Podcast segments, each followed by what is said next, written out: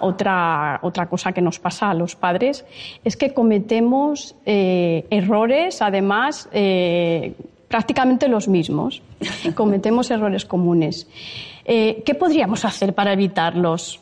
las principales en este momento, y te voy a dar unos datos además, a ver si me suenan. efectivamente, muy, muy claros para nosotros. Primero, la sobreprotección. Mm. Es decir, es el gran error que estamos haciendo con las jóvenes generaciones. Les estamos sobreprotegiendo tanto, tanto. Estamos intentando que, su vida sea tan sencilla que al final les estamos enquilosando prácticamente. siempre decimos, si, si, les proteges tanto, no les preparas para la vida. Al final van a andar en esta especie de carrera que es la vida, van a andar con muletas, no van a poder saltar los obstáculos que se enfrentan. Josefina Aldecoa también decía, que los niños aprenden sus recursos practicándolos, viviendo sus situaciones, encontrando sus respuestas, solucionando los problemas que realmente tienen que tener. Se trata de estar a su lado, pero no para ir por delante. Simplemente quédate atrás, por si acaso en un momento determinado ves que se caen. La sobreprotección, Alicia, es un tema esencial en cualquier edad. Después, hombre, eh, hay algo que es fundamental en la vida, es ser padres. ¿Hay algo más importante en tu caso que ser madre? Bueno, de momento no. ¿Y tu hijo puede tener otra madre?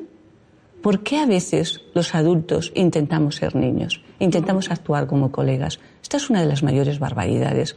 Sé madre, sé padre, es lo que él busca. Y además busca tu directriz y busca tu ejemplo, busca en quién mirarse. Eso es lo que es un papel que jamás va a poder sustituir nadie. No seamos colegas, entonces. Mm. Luego, a ver, hay ahora que todo decimos, tenemos que hablar mucho con los niños, por supuesto. Tenemos que dialogar, sí, tenemos que escuchar, sí.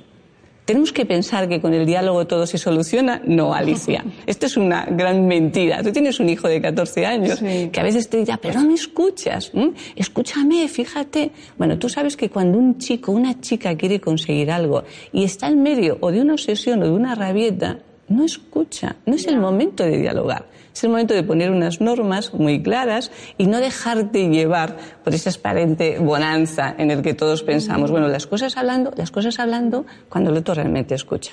A ver, todos los niños necesitan pautas, normas, límites. Es un error no ponérsela, como es un error pensar que, bueno, que esto no es para tanto y ceder para evitar males mayores. Esto es algo que vemos en muchos padres. Cuando tú les mandas a hacer registros, cuando dices, ¿por qué no anotas cómo actúa tu hijo? ¿por qué no anotas cómo está respondiendo yo? ¿Por qué no anotas cómo responde él ante tu respuesta? Entonces te das cuenta que muchísimas veces te toma el pelo. Y tenemos como ese mecanismo de defensa de decir, bueno, vamos a ceder. Te dicen aquello de, bueno, pero por favor, la última vez. No cedamos. No cedamos para evitar malos mayores porque a veces cometemos grandes errores. Y tampoco hagamos que los hijos que se portan bien cedan en función de sus hermanos. No sacrifiquemos a unos, porque casi siempre sacrificas al que mejor se porta en función del otro, que es el que tiene mayores dificultades, lo cual es una gran injusticia.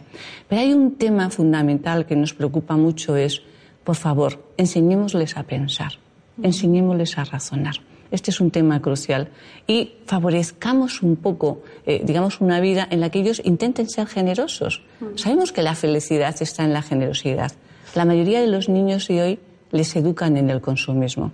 Y si les damos todo a cambio de nada, empiezan por no dar valor a las cosas y terminan por no dar valor a las personas. Esto es un gran drama. En definitiva, no seamos colegas, no les sobreprotejamos, no cedamos a veces para evitar males mayores, pongamos una serie de pautas, de normas, de límites claramente establecidas, actuemos en función de cómo es cada niño y con esa singularidad unifiquemos criterios entre los padres. Este es un tema siempre esencial. Tratémosles de acuerdo a la edad que tienen y a la singularidad que ellos pueden realmente tener.